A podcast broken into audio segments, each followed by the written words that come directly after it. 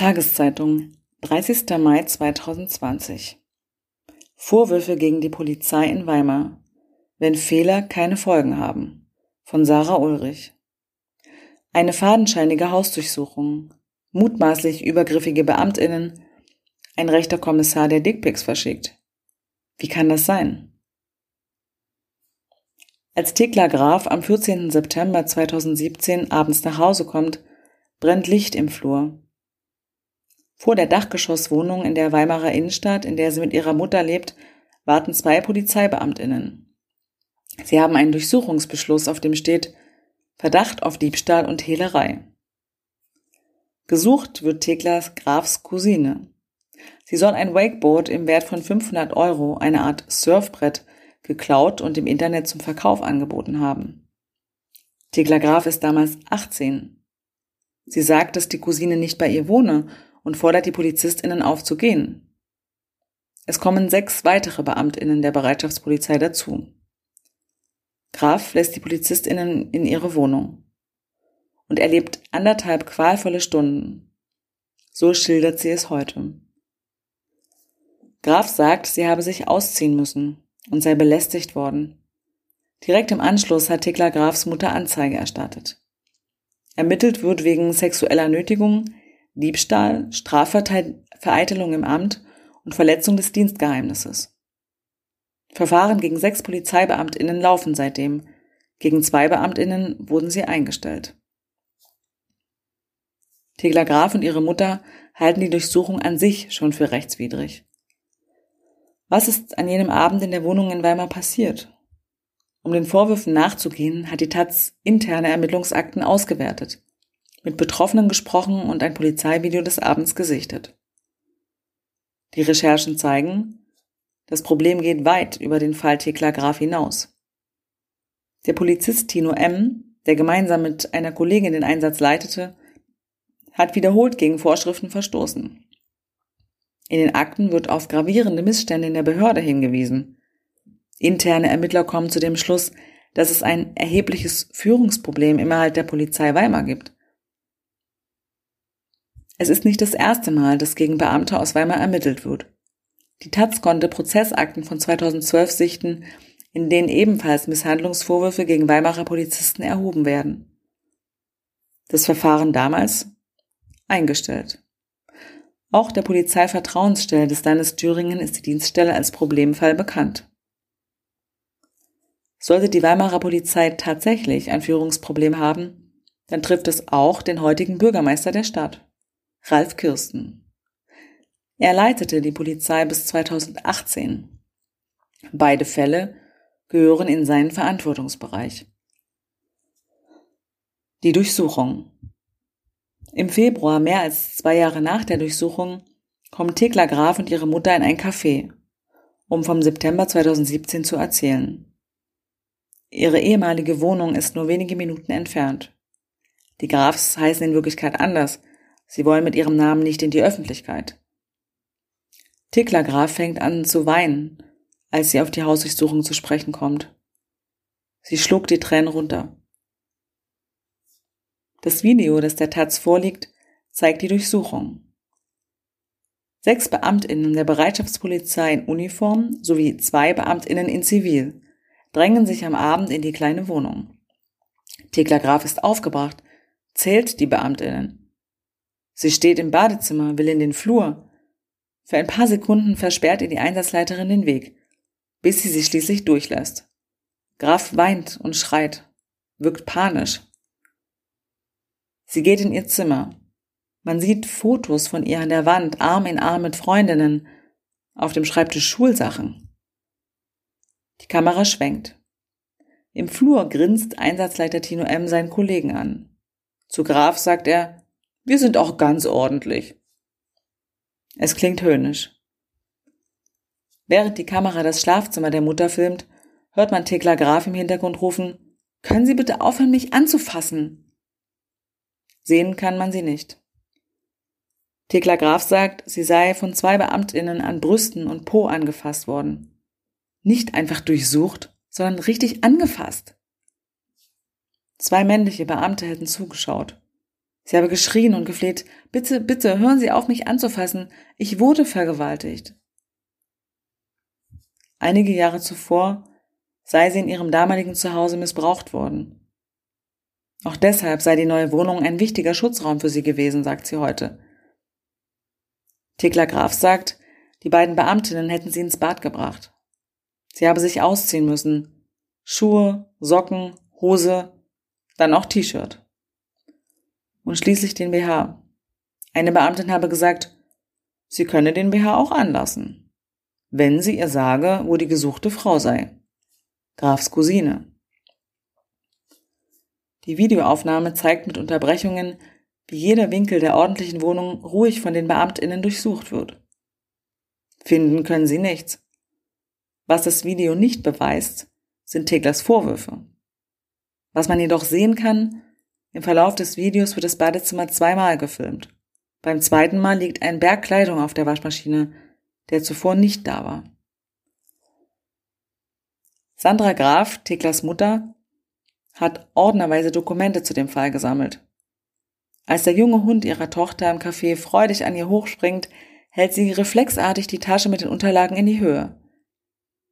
Erst kürzlich hat Tekla Graf den Hund angeschafft, als schützenden Begleiter. In den Ordnern finden sich nicht nur Briefwechsel mit der Polizei, dem Bürgerbeauftragten und der Polizeivertrauensstelle, sondern auch psychiatrische Gutachten. Thekla Graf habe nach dem Vorfall apathisch gewirkt, sagt ihre Mutter. Sie brachte ihre Tochter in die Psychiatrie. Die Diagnose? Eine posttraumatische Belastungsstörung mit ausgeprägten dissoziativen Phasen, nach Reaktivierung traumatischer Vorerfahrungen. Sandra Graf sagt, ihre Tochter habe sich nach der Vergewaltigung wieder gut gefangen. Nach der Hausdurchsuchung sei sie jedoch nur noch traurig gewesen. Sandra Graf erzählt auch, die von der Polizei gesuchte Frau, Theklas Cousine, wohne nicht bei ihr. Lediglich ihre Post gehe an ihre Adresse. Sie habe Probleme gehabt, Drogen, finanzielle Not, Kriminalität. Irgendwann sei sie obdachlos geworden. Die Familie habe sich dazu entschieden, sie nicht mehr finanziell zu stützen. Hilfe zur Selbsthilfe nennen das die Beratungsstellen, sagt Sandra Graf. Eine harte Maßnahme, die ihr auf lange Sicht gut tun soll. Mehrfach meldet sie der Polizei, dass die Verwandte nicht bei ihr wohnt. Telefonisch, schriftlich, zuletzt wenige Wochen vor der Hausdurchsuchung nachdem die Einsatzleitenden schon einmal vor ihrer Haustür standen, ohne Durchsuchungsbeschluss. Sandra Graf zeigt Verbindungsnachweise von Telefonaten mit der Polizeiinspektion, die Notizen zu den Gesprächen. Interne Akten, die der Taz vorliegen, stützen ihre Aussage. Daraus geht hervor, dass am 30. Juni 2017 ein Vermerk im polizeilichen Informationssystem gemacht wurde auch auf dem in der Datenbank gespeicherten Personalausweis der gesuchten Frau steht, ohne festen Wohnsitz. Die Polizei Weimar müsste gewusst haben, dass sie nicht bei den Grafs wohnte. Beamtinnen, die in der fraglichen Nacht im Einsatz waren, sagten hinterher aus, man habe bei der Einweisung die Information bekommen, dass auf Drogen geachtet werden solle. Den Durchsuchungsbeschluss hätten die Einsatzleitenden nicht gezeigt. Dass laut Beschluss lediglich Thekla Grafs Cousine und ein geklautes Wakeboard, nicht jedoch Drogen oder gar Thekla Graf selbst gesucht wurden, wussten die Bereitschaftspolizistinnen nicht. Eine Beamtin sagte den Akten zufolge, sie sei geschockt über die durch die Vernehmung gewonnenen Erkenntnisse und überzeugt davon, dass der Einsatz und die ergriffenen Maßnahmen rechtswidrig waren. Der Einsatzleiter Tino M. ist ein unauffälliger Mann. Groß, schlank, brauner Bart.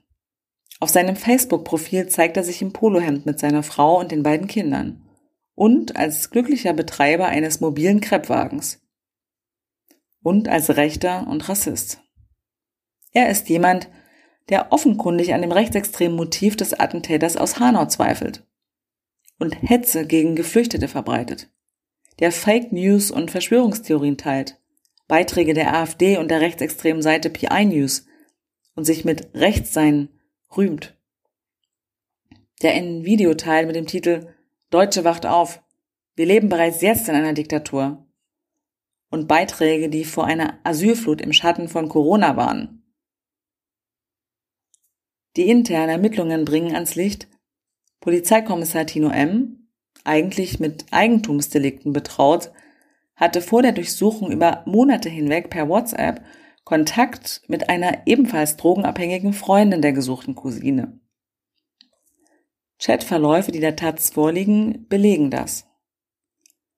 Im Austausch für Informationen aus dem Weimarer Drogenmilieu schickte Tino M. dem jungen Mädchen nicht nur polizeiinterne Details über Ermittlungen, sondern auch Fotos aus der Polizeidatenbank. Außerdem schickte er der damals 21-Jährigen nebst anzüglichen Äußerungen auch Fotos von seinen Genitalien. Meine kleine süße Hanna. Name geändert, Anmerkung der Redaktion. Du sollst doch keine Drogen nehmen. Schreibt M. Ich gucke mal wegen FS. Führerschein, Anmerkung der Redaktion. Heißt es in den Chats. M gibt Preis, wann seine Kollegen im Einsatz sind gibt Hannah Tipps, wie sie sich zu begangenen Straftaten verhalten soll. Er schickt Aktenzeichen, Fotos von Datenbanken.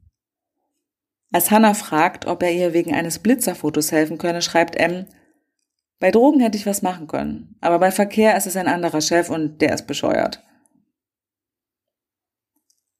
Wenige Tage nach der Hausdurchsuchung bei den Grafs schreibt M an Hannah, die Eltern der Thekla haben sich aber bei der Staatsanwaltschaft und meinem Chef beschwert.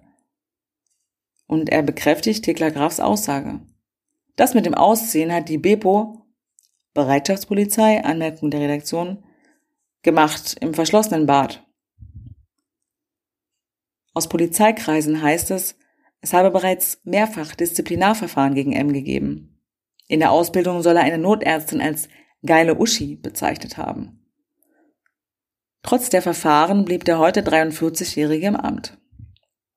M selbst war zu den Vorwürfen nicht zu sprechen.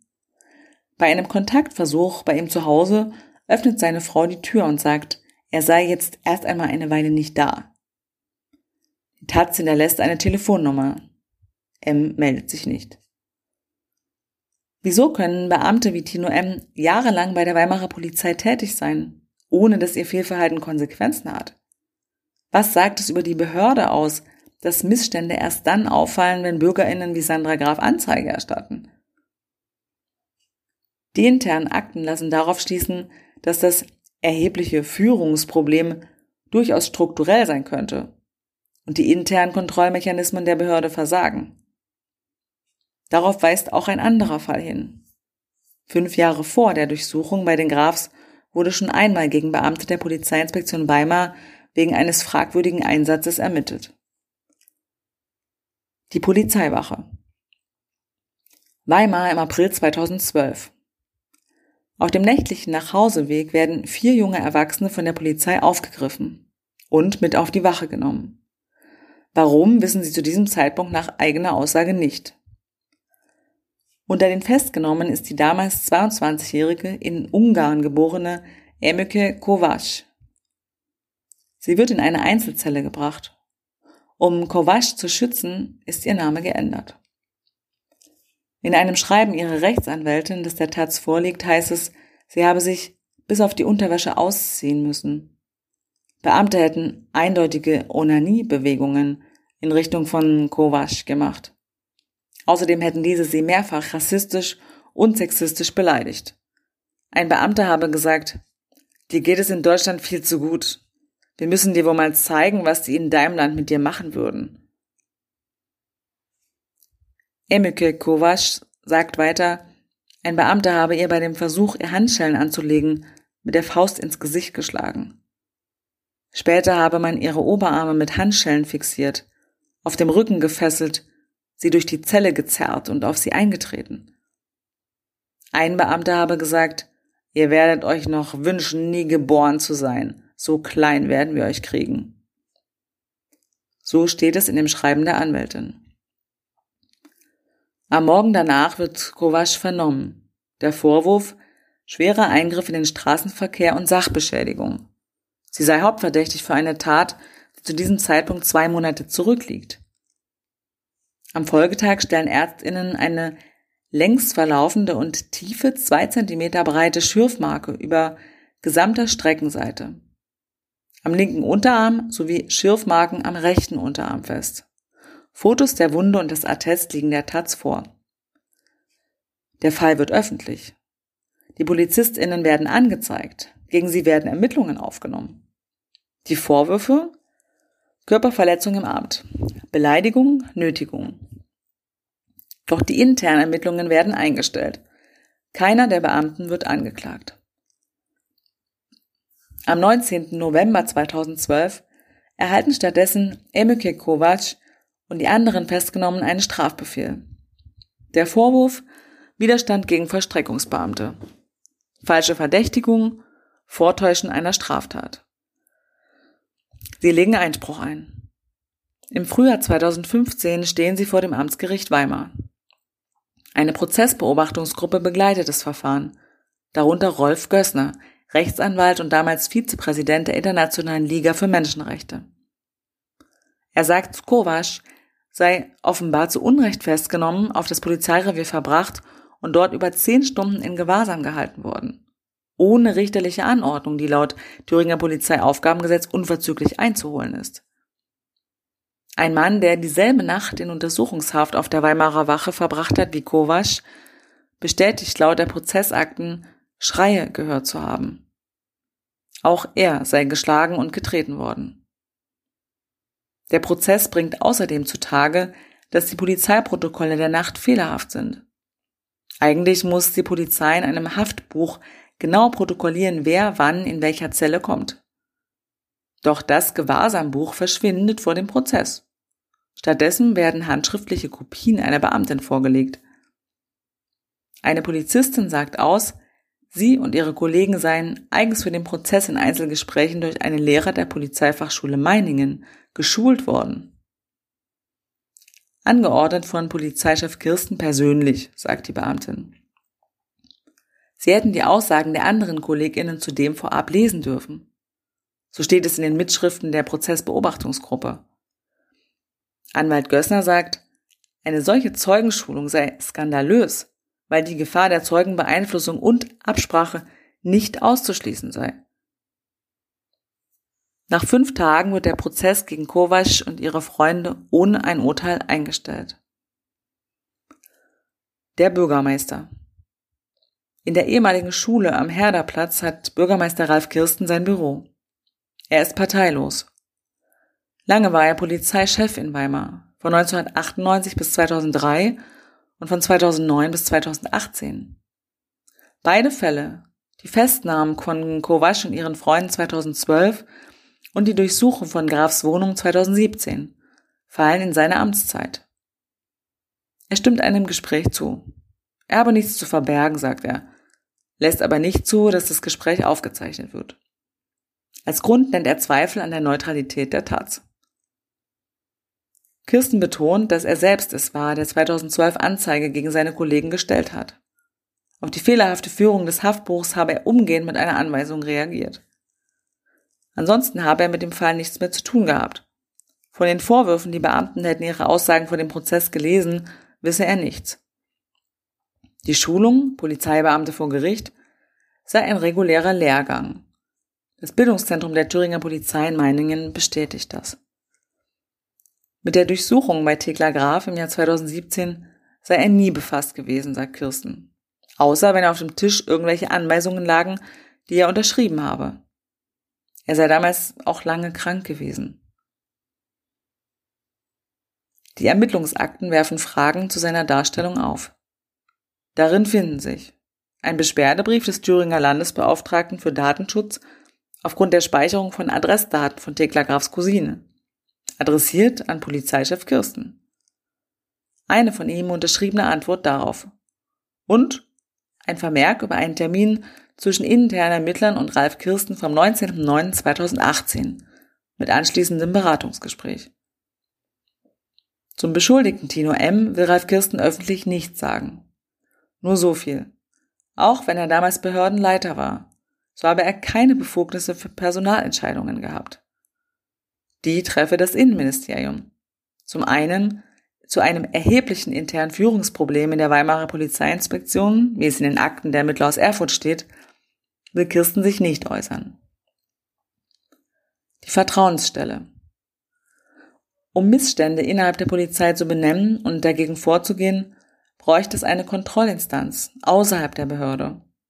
Am ehesten hat in Thüringen Maike Herz diese Funktion. Sie arbeitet in der Polizeivertrauensstelle des Landes. Wer sich über PolizistInnen beschweren will, kann sich an sie wenden. Für Herz ist es keine Überraschung, dass beide Fälle auf die Polizeiinspektion Weimar zurückzuführen sind. Es sei eine traditionell schwierige Dienststelle, sagt sie. Herz Büro liegt außerhalb des Erfurter Zentrums. Nur ein bedrucktes A4-Papier an einem Seiteneingang weist auf die Vertrauensstelle hin. Eingerichtet vom Thüringer Innenministerium soll die Anlaufstelle die Führungs- und Fehlerkultur innerhalb der Thüringer Polizei fördern, wie es offiziell heißt. Maike Herz sagt, sie könne bei Problemen zwischen Bürgerinnen und Polizei gut vermitteln. Geht es jedoch um interne Ermittlungen wie im Fall Graf, sagt Herz, da verlängere ich nur die Bearbeitungszeit.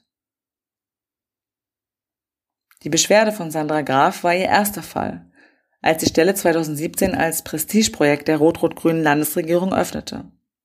Herz findet schon die Anordnung der Hausdurchsuchung fragwürdig. Seit wann bekommt man wegen eines geklauten, gebrauchten Wakeboards einen Hausdurchsuchungsbefehl? Zudem sei bekannt gewesen, dass es sich bei Tegler Graf nicht um die Verdächtige handelt.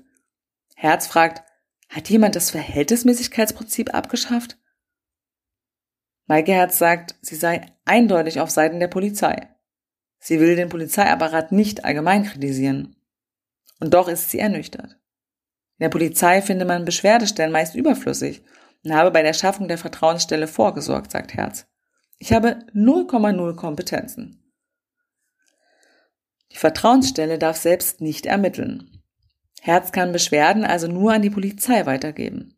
Polizeibeamtinnen ermitteln dann gegen ihre eigenen Kolleginnen. Die rot-rot-grüne Minderheitsregierung in Thüringen unter Ministerpräsident Bodo Ramelow will das ändern. Künftig geplant eigenständige Untersuchungsbefugnisse und eventuell sogar eine strukturelle Unabhängigkeit der Polizei Vertrauensstelle. Doch bislang fehlt der Koalition für eine solche Änderung die Mehrheit im Landtag. Die Folgen. Seit der Hausdurchsuchung 2017 ist für Thekla und Sandra Graf viel und doch wenig passiert. Viel, weil Sandra Graf Anzeigen gestellt, Gespräche geführt, Beschwerden eingereicht hat. Und wenig, weil kaum etwas davon irgendeine Veränderung bewirkt hat. Thekla Graf, heute 21, ist noch immer in psychiatrischer Behandlung. Vor PolizistInnen habe sie Angst, sagt sie. Sie wünsche sich einfach nur, dass es bald vorbei ist und ich mein Leben ganz normal weiterleben kann. Sie will studieren. Aus Weimar ist sie weggezogen. Der heutige Leiter der Polizeiinspektion Weimar ist nicht bereit, zu den Vorwürfen Auskunft zu geben. Auch die internen Ermittler der Landespolizeidirektionen wollen zu dem erheblichen Führungsproblem in der Weimarer Polizei auf Taz-Anfrage nichts sagen. Anfang des Jahres hat die Staatsanwaltschaft Anklage gegen Tino M. erhoben. Bestechlichkeit in drei und Verletzung des Dienstgeheimnisses in 32 Fällen. Am 28. September soll der Prozess vor dem Amtsgericht Erfurt starten. Die Ermittlungen zur Hausdurchsuchung sind noch nicht abgeschlossen. Viel wird dabei wohl nicht herauskommen. Von der Staatsanwaltschaft heißt es, bei drei der vier noch Beschuldigten dürfte es keine Hinweise auf eine Straftat geben. Vermutlich muss dann nur Tino M. Konsequenzen befürchten wenn nicht am Ende die Ermittlungen gegen ihn fallen gelassen werden.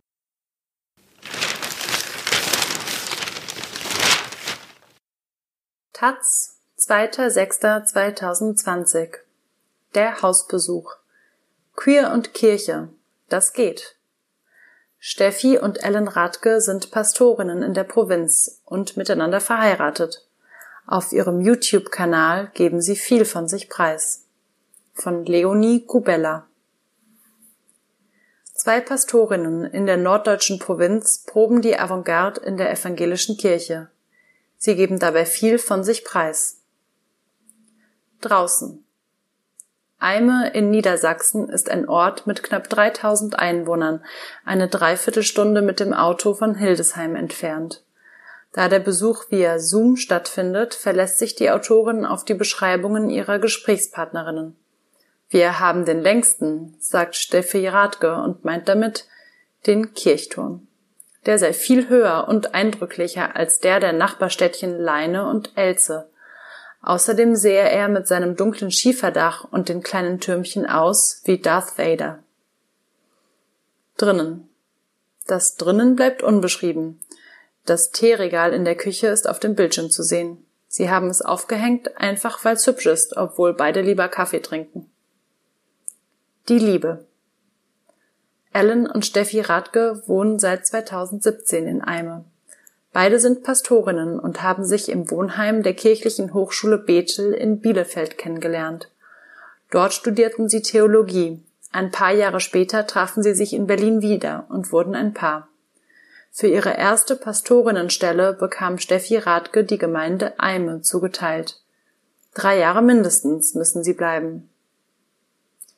YouTube Ellen Radke betreut derzeit keine Pfarrei, sondern kümmert sich für die Evangelische Landeskirche in Niedersachsen um das Thema Digitalisierung.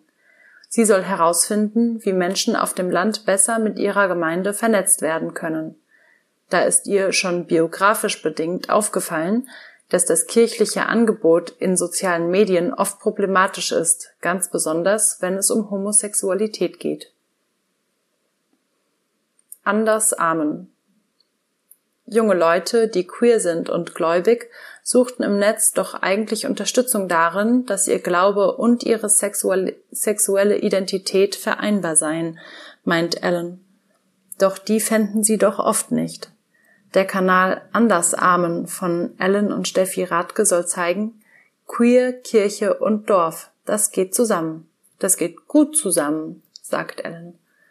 Jetzt drehen die beiden Videotagebücher und Talkformate, produziert von einem Team des evangelischen Kirchenfunks. In ihren Videos besprechen sie späte Outings oder was das Problem mit positiver Diskriminierung ist, aber auch, wie ihr Heiratsantrag war und was Kronkorken in der Kollekte sollen. Hormonspritzen. Auch im Konfirmationsunterricht ist die Kamera dabei, zum Beispiel während einer hitzigen Diskussion über Genderstereotype. In einem anderen Video sieht man das Paar im Auto sitzen. Ellen Radke setzt sich auf dem Parkplatz vor der Kinderwunschklinik noch schnell eine Hormonspritze. Da haben wir wirklich lang diskutiert, ob wir das zeigen wollen, sagt Steffi Radke. Aber dann dachten wir, wenn nicht, können wir es auch gleich sein lassen. Der Kinderwunsch. Ellen Radke ist mittlerweile schwanger. Doch das hat Zeit, Nerven und viel Geld gekostet. Als lesbisches Paar bekommen sie für die künstliche Befruchtung keine finanzielle Unterstützung von der Krankenkasse. Da saß ich zu Hause und hab tatsächlich geheult, erzählt Ellen Radke in einem der Videos. Sie wollen auf ihrem Kanal auch zeigen, welche Schwierigkeiten und Ängste mit einer Kinderwunschbehandlung verbunden sind – ein ganz ungesundes Tabu, sagt Ellen Radke. Diese bedrückende Stimmung in den Wartezimmern, Paare, die versuchen, ihre Tränen zurückzuhalten, weil es wieder nicht geklappt hat, das ist wirklich krass. Die Resonanz auf ihre Kinderwunsch-Updates bestätigt die beiden darin, so viel von sich preiszugeben. Unmut. Apropos viel von sich preisgeben. In der Kolleginnenschaft sorgt es eher für Unruhe, sagt Ellen Radke. Die Pastorinnen der Babyboomer-Generation hätten lange gekämpft für eine Trennung von Berufs- und Privatleben, zum Beispiel, dass sie nicht mehr im Pfarrhaus wohnen müssen, sagt sie. Und jetzt kommen wir daher und öffnen unsere Wohnung für Tausende. In deren Augen machen wir damit wertvolle Errungenschaften zunichte. Trotzdem seien sie als lesbisches Paar in einer besonderen Situation und müssten, um Getuschel zu vermeiden, offensiver mit ihrem Privatleben umgehen. Steffi Radke veröffentlichte vor ihrem Amtsantritt einen Gemeindebrief, in dem sie sich und Ellen vorstellte. Dann wurde zwei Wochen getratscht und als wir hier ankamen, war die Sau schon durchs Dorf getrieben. Generationsfragen Als Ellen und Steffi Radke die ersten Videos hochluden, hatten sie noch eine bestimmte Zielgruppe im Kopf. Queere Menschen Anfang 20 wollten sie ansprechen, junge Leute, die sich irgendwann nach der Konfirmation von der Kirche abgewandt haben. 25 Uploads später machen die nur etwa 30 Prozent des Publikums aus. Fast die Hälfte ist im Alter der Radges, darunter viele Paare mit unerfülltem Kinderwunsch. Und dann gibt es nochmal einen Sprung bei den über 50-Jährigen, sagt Steffi Radke. Da seien viele Eltern oder Großeltern queerer Jugendliche dabei, die befürchten, ihren Kindern zu nahe zu treten und deshalb lieber den beiden Frauen aus dem Internet Fragen stellen. Talar tragen. Obwohl Steffi und Ellen Radke meist ziemlich spontan entscheiden, welche Einblicke sie geben wollen, ein No-Go gab es von Beginn an. Predigten sollte es keine geben, ganz zu schweigen von Gottesdiensten. Doch dann kam Corona und ihre ZuschauerInnen wandten sich mit immer bedrückender werdenden Nachrichten an sie. Da dachten wir, wir sind keine Psychologinnen, aber wir können zumindest ein paar theologische Impulse liefern, sagt Ellen Radke. Seit Mitte März sitzen sie nun hin und wieder in Talaren vor der Kamera, sprechen über ihre Sorgen und ermutigen das Publikum zum gemeinsamen Gebet. Kontaktverbot ein bisschen kompensieren sie damit auch, dass inniger Kontakt zur Gemeinde momentan verboten ist. Steffi vermisst besonders die älteren Frauen, ihre Omas. Normalerweise passen die auf mich auf und ich passe auf sie auf, sagt sie. Zu Ostern versteckte sie mit ihren Konfirmandinnen 600 kleine Holzkreuze im Dorf und schrieb die Osterbotschaft auf ein großes Plakat an den Kirchturm. Auch rief sie ihre Gemeindemitglieder nach und nach an und ging auch mal für sie einkaufen, wenn jemand sie darum bat. Letzte Woche habe ich einem Gemeindemitglied zum Beispiel Ameisenfallen vorbeigebracht. Rückschritte. Natürlich interessiert sie auch, wie die Kolleginnen mit der aktuellen Situation umgehen. Ihren Ostersonntag verbrachten Ellen und Steffi Radke daher auf einem großen Parkplatz in Hildesheim, ausnahmsweise bei den Katholiken in der Heiligen Messe. Beim Drive-In-Gottesdienst stand der Pfarrer auf einer kleinen Bühne vor parkenden Autos, und wer die richtige Frequenz einschaltete, hörte ihn auch reden. Eigentlich sei die Krise ja eine gute Zeit, gezwungenermaßen Neues auszuprobieren, meint Ellen Radke. Sie findet es aber schade, dass der Fokus neuer Corona-Formate so sehr auf dem Sonntagsgottesdienst liegt zumal nur noch durchschnittlich drei Prozent der deutschen Protestantinnen einen Sonntagsgottesdienst besuchen. Kleinen Radke. Auch wenn Kontakt zu Gemeindemitgliedern derzeit kaum möglich ist, wir müssen uns um unsere Jobs keine Sorgen machen. Wir sind nicht auf Kurzarbeit und das ist Meckern auf hohem Niveau, sagt Ellen Radke. Trotzdem gibt es zum Schwangersein wesentlich besser geeignete Zeiten. Die Isolation drücke auf die Stimmung. Weil Steffi Radke mit dem Kind nicht leiblich verwandt ist, sind Ultraschalluntersuchungen für sie besonders wichtig, um eine Beziehung aufzubauen.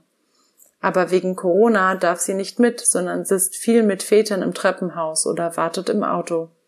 Das ist ziemlich blöd. Ich habe den Herzschlag des Kindes noch nie gehört. Ein positiver Aspekt. Immerhin haben sie wegen Corona gerade viel Zeit, sich auf Andersarmen zu konzentrieren. Neue Ziele, Einschaltquoten für den Kanal betreffend, haben sie derzeit allerdings nicht. Das erste 1000 AbonnentInnen in sechs Monaten war schon nach einer Woche erreicht.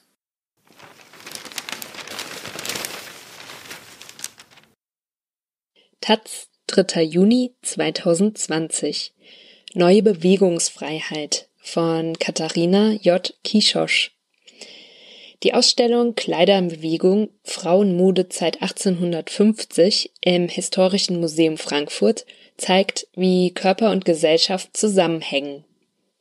Der Teufel steckt bei diesem hübschen tiefblauen Seidenkleid aus dem Pariser Atelier Arfontelet im Detail. Es ist der Wurf der Falten, der perfide Wirkung zeigt, nicht wie gewöhnlich von oben nach unten, sondern quer verläuft er, rein nach ästhetischen und nicht nach funktionalen Maßstäben gelegt. Mit ihrer horizontalen Struktur sind die Falten bloß aufgebrachte Dekoration, zusätzlicher Ballast eines Gesellschaftskleides, das seiner Trägerin 1885 vornehmlich repräsentative Aufgaben erlaubte und nicht unbedingt zum Herumlaufen gedacht war. Zu sehen ist das Stück neben vielen weiteren Exponaten jetzt in Kleider in Bewegung Frauenmode seit 1850 im Historischen Museum Frankfurt. Die Ausstellung spannt den Bogen von der Mitte des 19. Jahrhunderts bis ins Jahr 1930 und kann sich dabei auch auf die umfangreiche eigene Sammlung historischer Bekleidung verlassen. Im empfehlenswerten Katalog sind sogar einige Anschriften der damaligen Frankfurter Trägerinnen vermerkt. Nebenbei vermittelt sie einen guten Eindruck davon, wie radikal schnell die Moderne Einzug ins Leben hielt. Nicht, dass man von all dem noch nie gehört hätte, aber so anschaulich nah am Exempel, dem feinen Seismographen Mode, lässt sich eine historische Entwicklung nicht immer statuieren. Den Beginn machen Krinolinen, Turnüren und Polonesen, ihres Zeichens verschiedene Varianten vom Reifrock und die raumnehmende Raffung auf der Rückseite des Kleides. Noch um 1850 nahm die modebewusste Frau kleidertechnisch viel Platz ein, wenngleich ihrem eigenen Körper leicht die Luft zum Atmen wegbleiben konnte. Schon in den ersten Minuten wird klar, wie wortwörtlich, wortwörtlich das überstrapazierte Wer schön sein will, muss leiden einst zu nehmen war und wie teuflisch schön die leidenschaffenden Kreationen sein konnten. Geschnürtes, müdes Fleisch. Der weibliche Körper, lernt man gleich zu Beginn, habe noch im auslaufenden 19. Jahrhundert als von Natur aus weich und schlaff gegolten. Ein Schönheitsideal wohlgemerkt, dem aber offenkundig umso rigoroser entgegenzuwirken war. So musste das müde Fleisch in Form gestrafft und geschnürt werden, was dann zum Beispiel in die hier auf mit ausgestellten Röntgenbildern bezeugten Korsettschäden mündete. Dagegen regte sich bald Widerstand aus verschiedenster Richtung. Ein zunehmendes Gesundheitsbewusstsein, die aufkommende bürgerliche Frauenbewegung, die anfangs allerdings auch nicht viel mit der Äußerlichkeit namens Mode anfangen wollte, später die Reformkleidung, Gesellschaftspolitische und technische Neuerungen trugen, wenn auch aus völlig unterschiedlicher Motivation, zur Veränderung bei. Überall lockt der gedankliche Umkehrschluss, haben nicht nur, aber vorrangig Frauenkörper, viel später dort fettfrei und gestellt zu sein, wo die Kleidung nach Erfindung von Jersey Stretch und Jogginghose keinen Halt, dafür aber umso mehr potenziellen Komfort bietet? Verläuft die Kausalkette umgekehrt? Und wie vermessen wäre es, heute überhaupt so unmittelbar zwingende Zusammenhänge herzustellen, ohne die verschiedenen Stufen des empfundenen oder angeordneten Zwangs zur Körperformung zu nivellieren? Nur wenige Jahrzehnte nach den üppigen Schnüroutfits mit der Betonung der Steißpartie wird man jedenfalls ein neues Körperideal finden, das agil bis androgyn ausschaut und vergleichsweise viel Haut zeigt. Die zunehmende Bewegungsfreiheit und nebenbei das heute selten hinterfragte Ideal vom gesunden Leib schaffen neuerliche Imperative. Frauen, die nicht mithalten konnten mit dem neuen Maß, versuchten sich mit Dauerdiäten, Spezialwäsche und, wer es sich leisten konnte, Operationen in Form zu bringen. Der Körper war und ist offenbar, was der Vorstellung dazwischenkommt. An dieser Stelle empfiehlt sich vielleicht auch ein Abstecher ins Offenbacher Ledermuseum. Dort nämlich wird gerade eine umfassende Ausstellung über Schuhdesign im Wandel gezeigt, in der sich abermals bemerkenswerte Beispiele für die mal gezwungene, mal freiwillige Zurichtung, hier eben der Füße, finden. Allerdings mitnichten nur der weiblichen. Doch zurück in die deutsche Großstadt um die Jahrhundertwende. Doch zurück in die deutsche Großstadt um die Jahrhundertwende. Auch damals schon stieß die neue weibliche Bewegungsfreiheit nicht nur auf Gegenliebe. Gehässige Karikaturen sollten zeigen, wie deplatziert die Frau im öffentlichen Raum sei, und zwar sowohl, wenn sie in dezidiert femininer Weise auftritt, dann nimmt sie mit ihren Reifröcken nämlich zu viel Raum ein, als auch im modernen androgynen Tagesdress, dann wird sie zum konkurrierenden Mannweib, das zu allem Überdruss auch noch lässig eine Zigarette in der Hand halten muss. Exakt zur Mitte der Schau bewegen sie sich dann leibhaftig, die Menschen und ihre Kleider. Und auch die Bilder, die sie produzieren. Historische Aufnahmen belegen anschaulich, wie sich Mode und Gesellschaftsgeschichte gegenseitig bedingten. Die Frau ist endgültig im öffentlichen Raum angekommen. Die Warenwelt hat ihren Anteil daran. Schaufenster stellen sich zunehmend auf die weibliche Kundschaft ein, dekorieren öfters um. Mit ratternden Straßenbahnen im zunehmenden Großstadtverkehr geht auch so etwas wie der Rhythmus der Modezyklen einher. Eine Zeitleiste macht deutlich, wie unfassbar nah beieinander die vestimentären Umwälzungen liegen. 1910 noch Humpelrock, ihres Zeichens für zahllose Unfälle verantwortlich, 1920 dann schon knielanges Kleid und Pulli, Jumper, Laufschuhe. Den Unisex-Look bezeichnet Modejournalistin Elsa Herzog später als Weltuniform. Plötzlich wurde Tennis gespielt und Fahrrad gefahren und geschwommen. Eine Kleiderpuppe haben die Ausstellungsmacherinnen zu diesem Zweck sogar an der Decke befestigt, von wo aus sie den Flug vom Sprungturm im Trikotware Badeanzug simuliert. Das ist interessant.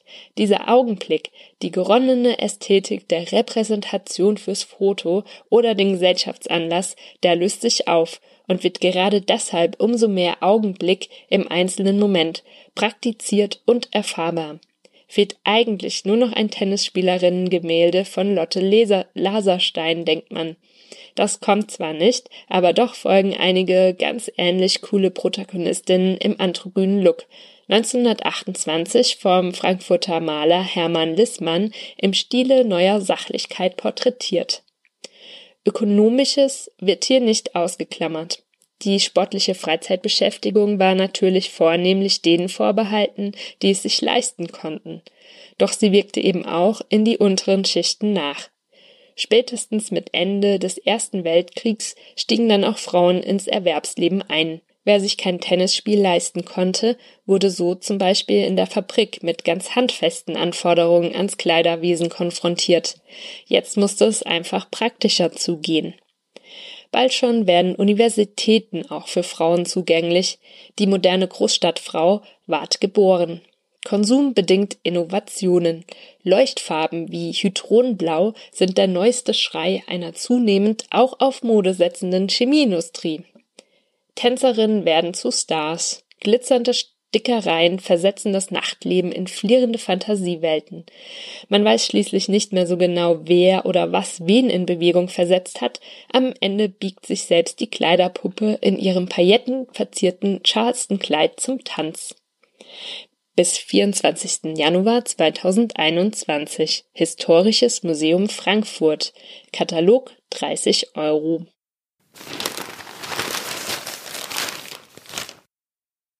Taz, 4. Juni 2020. Studie zum Ende fossiler Energie. Der Ölboom ist vorbei. Von Bernhard Pötter. Eine Studie warnt vor dem Niedergang fossiler Energien wie Gas, Kohle und Öl. Das hätte fatale Folgen für das globale Finanz- und Wirtschaftssystem. Autokaufprämien im staatlichen Konjunkturpaket sollen durch Jobs und Wertschöpfung die Wirtschaft wieder ankurbeln so argumentiert gerade die Autoindustrie. Derzeit leidet sie unter dem Corona-Schock, unter Umweltauflagen und unter der Konkurrenz von E-Mobilen. Damit ist die Branche ein Paradebeispiel dafür, wie verletzlich das weltweite fossile System geworden ist. Eine neue Studie des britischen Thinktanks Carbon Tracker warnt nun dringend vor dem Niedergang der fossilen Energien und den schweren Schäden, die das im globalen Wirtschafts- und Finanzsystem anrichten werde – wir erleben gerade den Fall des fossilen Energiesystems, sagt Kingsmill Bond, Analyst bei Carbon Tracker und einer der Autoren der Studie Decline and Fall, die am Donnerstag veröffentlicht wurde. Das Fossilsystem nähere sich seinem Ende, weil immer billigere, saubere Technologien, der Drang nach Energiesicherheit und eine schärfere Klimapolitik Druck machten. Die Covid-19-Krise verschärft das noch, so Bond. Durch sie sei die Nachfrage eingebrochen. Ölkonzerne gehen davon aus, dass der Verbrauch bald wieder in alte Höhen steigen wird. Für die Carbon Tracker, seit Jahren führend bei der Finanzanalyse der Öl-, Gas- und Kohleindustrie, braut sich dagegen ein Sturm zusammen. Erneuerbare Energien seien inzwischen in 85 Prozent der Märkte billiger als fossile. Ein großer Teil der fossilen Reserven müssten im Boden bleiben, um die Klimaziele zu erreichen, und der Höhepunkt ihres Verbrauchs sei überschritten, der Corona-Schock ein Wendepunkt. Das führe dazu, dass sich der Wert von Energiekonzernen drastisch reduziere. Statt 39 Billionen Dollar, wie 2018 von der Weltbank geschätzt, könne die Energiewirtschaft jetzt nur noch 14 Billionen US-Dollar an jährlichen Gewinnen erwirtschaften, äh, heißt es. Das dürfte Schockwellen durch die Weltwirtschaft schicken, weil Unternehmen, Finanzmärkte und Rohstoffexportländer getroffen werden, heißt es im Report.